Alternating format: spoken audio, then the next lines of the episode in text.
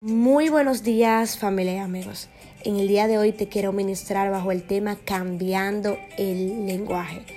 Y es que muchas veces nosotros no recibimos esas promesas de Dios y es por nuestra misma actitud. Están muchas veces enfrente de nosotros, pero nuestro lenguaje, nuestra manera de pensar no nos ayuda y por eso perdemos muchas oportunidades.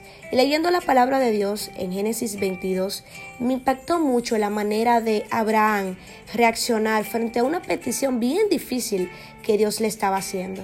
Y es que Dios le había ordenado sacrificar a su hijo. Y Dios le dijo a tu hijo, al único, al que tú amas.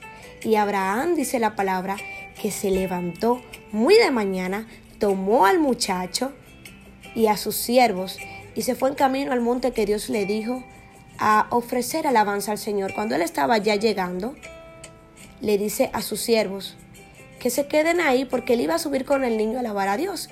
Pero ustedes saben que la realidad era otra, él iba a sacrificar al niño. Y el niño, al ver que no había ningún animal ni nada, dice, papi, pero yo veo que aquí tenemos el cuchillo, que tenemos la leña, que tenemos el fuego. ¿Y dónde está el animal que tú vas a sacrificar?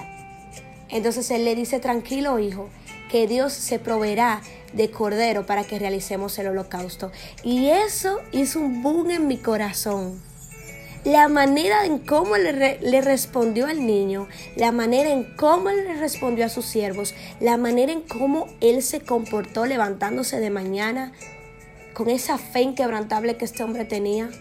Tú sabes lo que Dios pedirte, lo que tú más amas y que tú no se lo rehuses. Eso es algo digno de admirar y que no todos estaríamos dispuestos a hacer. Y este hombre lo hizo por amor a Dios y ya cuando estaba a punto de ejecutar al corderito, que realmente era su hijo, lo amarró y demás. Entonces Dios le dice, alto Abraham, porque ya he visto que eres fiel, que eres obediente. Mira donde hay un cordero por ahí detrás. Ese será el de tu holocausto. Y ahí entonces se afirma la promesa que le había hecho. Y muchos podemos eh, centrarnos en esta parte, como ya mencioné, de la obediencia y de la fidelidad. Pero yo quiero que nosotros hoy copiemos el lenguaje de Abraham. Otro ejemplo muy similar en la Biblia es el de la tsunamita.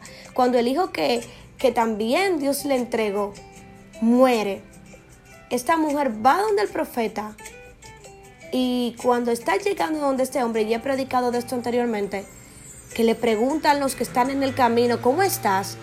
Ella no, ella no dice, yo estoy mal, se murió mi hijo, no.